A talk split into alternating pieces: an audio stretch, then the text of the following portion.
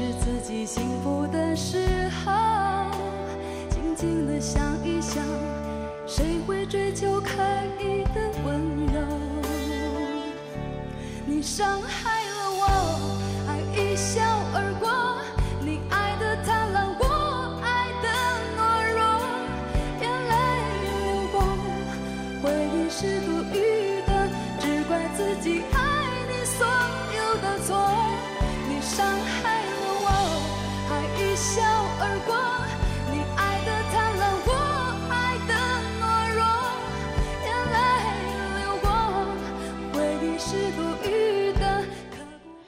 是张瑞，今天是星期一，四月十五号。今天我们的开场歌曲啊，《一笑而过》，歌中唱到：“你伤害了我，却一笑而过。”星期一周一回头看，西安的一个女的，花了六十六万买一辆奔驰新车，车还没开出门儿，就发现发动机漏油，之后这个车就一直放在店里头。在十五天的时间，多次协调，这个店的解决方案从退款换车变成了免费换发动机，这女子就不接受。所以呢，上个星期啊，她坐在店内的车顶上要说法，振振有词地说着自己啊、整个维权的过程。先来回顾一下吧。但是，我这件事情，我觉得他是让我几十年的教育得到了奇耻大辱。六十六万买个车，一一公里没开，让我换发动机，我还背过肩，说这是三包。跟我的回答这是三包，我没开出门啊，大哥。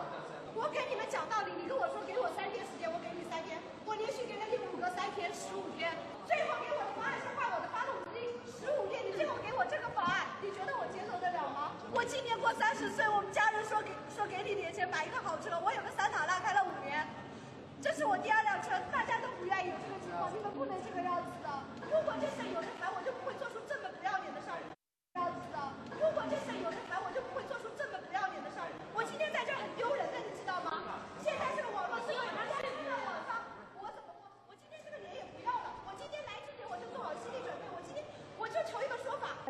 嗯，这个女子啊，坐在车顶之上，非常愤怒，但是我们同时感觉到是有理有据啊，很清晰的维权。说我真的是读了这么多年的书，奇耻大辱，瞬间这句话就成了一个网络热语。终于，在网上被热爆了之后，奇耻大辱的词儿成了热词儿之后，毕竟得出来有一个说法是吧？到了十四号，也就是星期六这一天啊，这个车主和奔驰 4S 店的高管沟通了，呃，还有西安的质监工商部门的负责的人。同时呢，这个车主和奔驰 4S 店高管的沟通的录音也曝光了。在录音当中，女车主反复的质问，在买车的时候不知情的情况之下，你收了我一万五的奔驰金融服务费，并且通过微信二维码扫码支付的，进入的是个人的私人账户，全程没有任何的服务，这是我不知情的。谁代表你们收的这笔钱？这笔钱流到何处？一点五万是什么的计价标准？这里头是一个消费者的维权，有理有据，逻辑极其之清楚。咱们有理不在身高，而在于理站在何方。上个星期还有一件事儿，九九六，一开始的时候，大家大家都说你这违反劳动法，违反劳动法。吧唧一下，大佬开始出声了，马云谈九九六了，说啊，你想想啊，那些没工作的人，啊，你看你依然在这么好的这个，呃，公司里头工作着，我们福利这么好，能九九六，这是一种福报。你年轻时候不九九六，啥时候可以去九九六啊？当然，这是马云在阿里巴巴内部分享活动上的一个讲话。马云要么不开口，不管他在哪个地方讲，瞬间就会传遍互联网，马上就会有两种声音出来了。一种声音说：“嗯，马云说的对，年轻人就该奋斗嘛，什么九九六啊，幺二幺二七都是应该的。”当然，也有一种不同不同的声音，说我们在跟你谈法律，你在跟我们谈情怀，这完全是不在一个点上。不在一个点上，就缺乏沟通的诚意和沟通的有效性。是啊，确实是有话要讲。马云错了吗？错在哪儿了？有没有错呢？到底有没有错呢？我们今天呢，周一回头看也来说一说。但首先表明我的观点啊，马云他认为，呃，年纪轻啊，干活努力付出，这是一种成长，但是必须要清楚的意识到一点。一个员工并不是一直在干活，一直在干活才是上进，才能成长。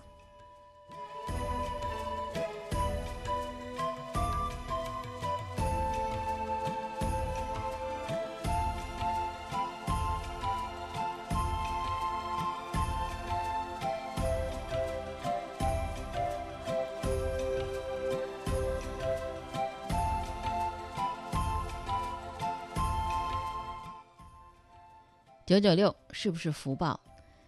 是不是成长？马云有说错了吗？其实他话的本身啊，我没有看出有什么错。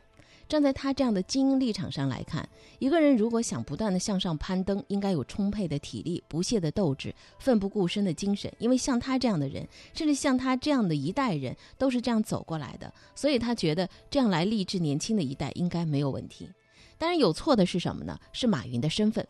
很多人可以对着一个程序员说马云说的那段话，比如说，程序员的老爹老妈啊，他会对孩子说：“哎呀，孩子啊，能够进这样的公司啊，这是机遇啊，你不要怕九九六啊，年轻时候呢就该拼，你只要健康允许，别人九九六，你八九六啊，这样呢一份汗水一份收获。”这话也可以是他的老师或者说他的学长。对他说：“哎，小子啊，能能九九六已经是福分了。我们那时候啊是九幺二七呀，啊，我们那时候的付出才换来你现在九九六，加油，加油，加油啊！将来就有可能九五五了。这些身份说这些话没有问题，没有问题。但是马云不一样，马云说这话的身份他是资本家兼老板的身份，这段话从他嘴里说出来，那些九九六 ICU 运动的运动员们就不会高兴了。”那些挣扎在加班劳累当中的企业员工也不会幸福，他们会认为什么呢？你这是强权，这是剥削逻辑，这是不尊重人权、不关心员工的黑心。问题不仅仅是在这儿，还有说话的时机。当网络之上全网一片九九六的哀叹自怜的时候，正值愤怒的舆论的矛头指向阶层矛盾的时候。马云在这里说了一番道理，就不再像是一个公允之见了，而像是为程序员的雇主在代言。问题呢，也不仅仅是时机，还有对象。像马云这样的强悍，他可以十二乘以十二。那这十二乘十二什么概念呢？是不是每天十二个小时，全年干满十二个月？那么以刘强东的天赋异禀，可以是。八幺幺六加八，每天早上八点到晚上十一点，然后每周工作六天，星期天工作八小时。但不是所有的人都是马云，不是刘强东，所以强者对弱者的以己度人，他的态度看起来就像是一种双重伤害。更何况他们作为创业者，是为自己而在奋斗，而更多的员工是满心以为自己只是在打工糊口。所以说。马云不能够对所有人说这番豪迈的激励，除非他面对的是对他的意志和观念深深认同的同路人。也就是说，有效沟通，你鸡同鸭讲、对牛弹琴那是没用的。他得有认可他的这个价值观或者这个理念的同路人才会有效。在学校里，老师能够记住的。肯认真面对的其实就是两类人：学霸、学渣。但是在那些密密麻麻的座位的后面，最多的却是中中流的普通的孩子。他们没有办法一飞冲天，他们也没有勃勃野心，他们只希望能够得到温暖的对待，他们只希望置身于宽厚的环境，他们只希望过着力所能及的生活，如此而已。错了吗？没有。所以我们大致可以做这样的一个小结：马云的话没错，但他的身份错了。马云说这话的时候是真诚的，没错，他选择的时机错了。马云的观念没错，但他不加选择的要求所有人，这种设置错了。还有一个至关重要，九九六的道，九九六的这个道理是要别人自发认同才会生效的，你强加于别人是适得其反的。中科院晋阳研究员有句话，他说：“主动的九九六是个人美德，被动的九九六是仗势欺人。”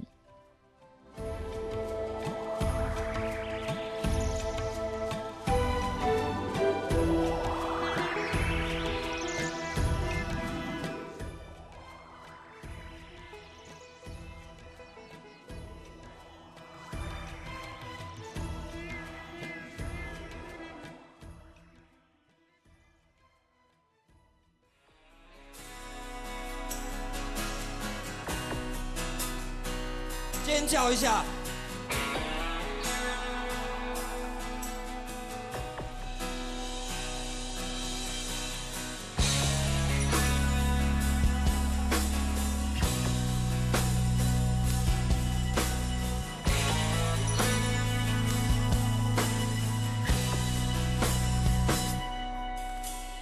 看不到我爱的人，我知道我愿意再等。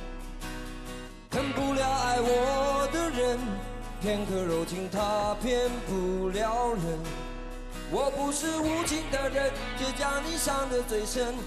我不忍，我不能，别再认真，忘了我的人。离不开我爱的人，我知道爱需要缘分，不下爱我的人，因为了解他多么认真。为什么最真的心碰不到最好的人？我不问，我不能，拥在怀中，直到他变冷。爱我的人对我痴心不悔，我却为我爱的人甘心一生伤悲。在乎的人始终不对，谁对谁不必虚伪。爱我的人为我付出一切，我却为我爱的人流泪慌乱心碎。爱与被爱同样受罪，为什么不懂拒绝痴情的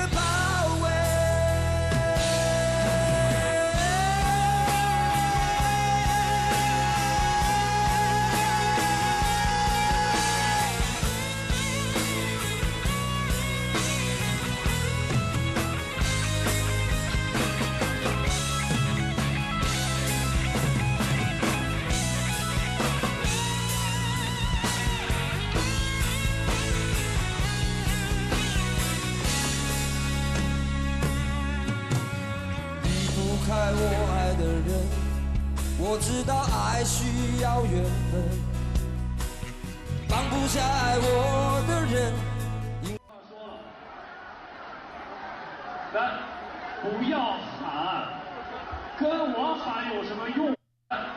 不要喊，跟我喊有什么用？四月十二号，位于宁波奉化区的宝益未来风景里，把开盘地址呢选在了鄞州体育馆，现场五百零五套的房源等待摇号，一共有一千五百四十五组购房者认筹，涉及到七千五百万以上的认筹资金。刚才现场听到主持人在说：“不要喊，跟我喊有什么用啊？”是啊。全场过千人的见证之下，大屏幕上放出了疑似内定的名单，台上摇到十八组，共有九十人，大屏幕公布了两百三十人的名单。有网友表示说，他的前面一排五人啊，全是关系户，说都知道自己的摇号产生在哪一组，所以现场就有人在那喊了，认为摇号操作存在猫腻，导致秩序有些失控。不少人呢情绪激动地站起来理论，还有人作为代表上了台，想要讨说法。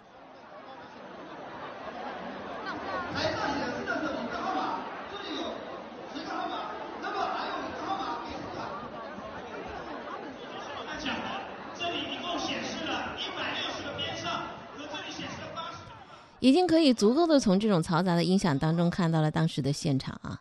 那么，来自现场参与购房的人拍摄的另外一个视频显示呢，有开发商负责人呢出面啊承诺说清零重来，择日重新开盘。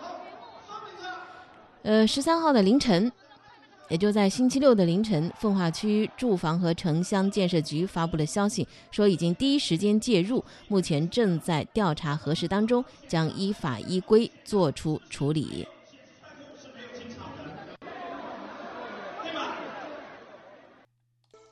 继续来关注早八点天天说事儿，讲东讲西，说事说情。接下来我们说这个故事啊，挺匪夷所思的。也许我们看惯了有的时候一些嗯淡然，甚至是冷漠，但我们不得不承认，有的时候动物真的是比人类更长情啊。我们讲到这个故事的主人公呢，呃，他呢曾经从枪口底下救出八只大象。他把自己省下的每一分钱都用于了野生动物的保护。十几年下来，他拯救的动物不计其数，每一次拯救都有一段惊心动魄的故事。而让人特别感动的是什么呢？在他去世之后，居然有二十一头大象同时出现在了葬礼之上，在他们家门口。世间万物皆有情啊！这真的是，呃，这个故事给人最感触的一点了。事情追溯到二零一二年的三月四号，他的妻子在丈夫去世的第二天，悲痛欲绝的她呢，推门走出丈夫生前居住的小木屋。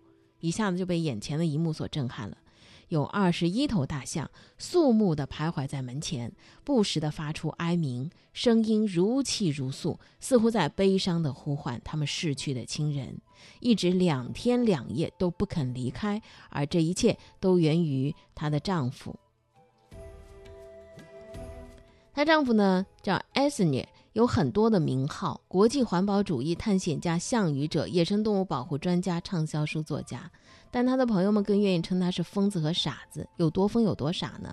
他一九五零年出生在南非的第一大城市约翰内斯堡，祖父呢是贫苦矿工，父亲呢从小职员做起，奋斗半生建了一家保险公司，三代打拼传承到了他这一代，事业做得风生水起，保险、房地产全面爆发，可谓是妥妥的人生赢家。本来在父辈的基业之上大把挣钱，但是他却倾家荡产干了一件傻事儿。因为从事房地产开发吧，所以要云游各地。在这个过程当中，他目睹了各种的偷盗猎杀，亲眼撞见一头犀牛被割脚，手无寸铁的他只能够眼睁睁的看着。无数次的午夜梦回，他都特别难受，总觉得应该为他们做些什么。一直到命运安排，他跟他的妻子相遇，两个人呢，呃，在伦敦碰到，言谈当中发现彼此有太多的共同话题。相识不久之后，两人就成了家，啊，妻子呢离开法国，嫁给了他，去往了南非。之后，为了两人共同的理想和志趣，做了一个在外人看来很傻的决定，倾家荡产，买了五千英亩的土地。把它打造成个野生动物的保护区，开始做一名环保主义者。那么这大象打哪来的呢？这大象啊，是南非最大的野生动物园——克鲁格国家公园啊。在九九年的时候呢，一个工作人员打过来的，就告诉他说，我们园区的象群啊，因为受到非法猎人的伏击，受到惊吓了，现在。狂躁不安已经威胁到周边小镇居民的人身安全。如果没有保护区可以接受他们的话，那么他们最终的下场是全部被射杀。他一听就着急了，就打算把这群大象呢给救过来，开始筹措资金，联系运输车辆，把象群呢打算运回自家的保护区。还没等他们动身，电话又来了，再次告诉他说：“说呢。”那个带头的群象的首领啊，已经被我们给射杀了。我们以为把他给射杀了，那些象群就会安静下来，没想到更加焦躁不安了，已经不受控制了，向村镇在进发了。如果你们再不来呢，这群象群就会马上被射杀，容不得一丝的耽搁。带领车队火速前往。这个时候只剩下七头大象，因为惊吓充满怒气，焦躁异常。而不远的地方有十几杆枪正对着他们，一旦象群发动攻击，迎接他们的是集体死亡。这就让这位环保主义者悲愤不已啊！他奋不顾身地跳下车，冲向持枪的工作人员。说完呢，他又不知哪来的勇气，一个人安静地走向象群的新领袖，给他起个名字叫娜娜。他站在娜娜的面前，用声音祈求娜娜安静下来，用肢体语言安抚娜娜放松。他说：“我知道他不懂英语，但那一刻我却坚信我的善意，他能够感受到。”这个娜娜跟他对峙了几分钟啊，所有人都特别特别紧张，因为一旦大象发怒，他的命就没了。神奇的是，几分钟的对峙之后，象群在娜娜的带领下安静下来了。他好像听懂了，愿意信任这个初次见面的人类朋友。于是当天，四头成年公象、母象、三头小象，在巨大的铰链卡车的协助之下。到了他的保护区。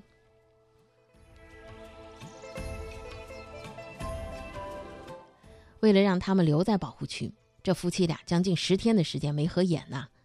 虽然精神临近崩溃，但他真舍不得对这帮孩子发火，一天天的耐心的守护在围栏外，给大象唱歌，还还讲故事，声音哑了也在所不惜。他觉得大象受到了精神创伤，也许这辈子都不会再信任人类。他说呢，需要花时间耐心的去做，跟动物建立某种链接。而奇迹就在毫无征兆的一个炎热的下午发生了。那些，那个叫娜娜的头像啊，她的鼻子穿过围栏，轻轻地碰了碰她的手，在那一刻，象群接纳了这个地方，接纳了这个人，他们不再千方百计的逃流，而是安心的待在了保护区之内。那么到了一九九二年，到了一九九二年的时候啊，呃，这位环保主义者因为心脏病突发。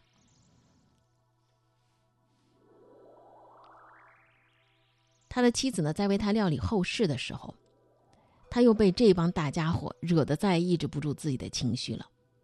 第二天，他推门的那一一刻，看到的是二十一头大象整整齐齐的守在木屋的外头，而且呢，还时不时的发出哀鸣之声。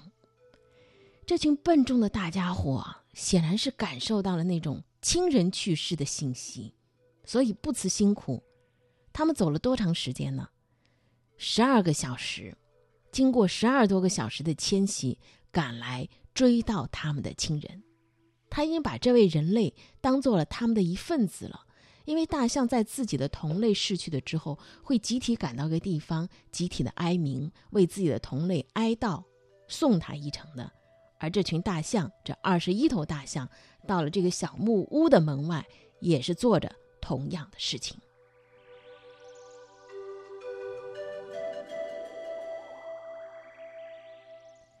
如果说啊，嗯，二零一二年这个事儿呢是一次偶然，但是更让人特别震惊的是什么呢？到二零一三年的三月四号，到了二零一四年、二零一五年，同样的这个时间前后，那些大象再次齐聚到木屋的前头。每年的同一天归来，显然已经无法解释了。我们有的时候自诩为自己是高等动物，都觉得自己比其他任何的动物都聪明，但是这些笨笨的动物却比人类更加的长情啊！他们认定了便是一生，认定了就会这么傻傻的、傻傻的，一趟一趟的回来看看。生活是志趣相投者的狂欢，听说事儿是对这种生活的赞同。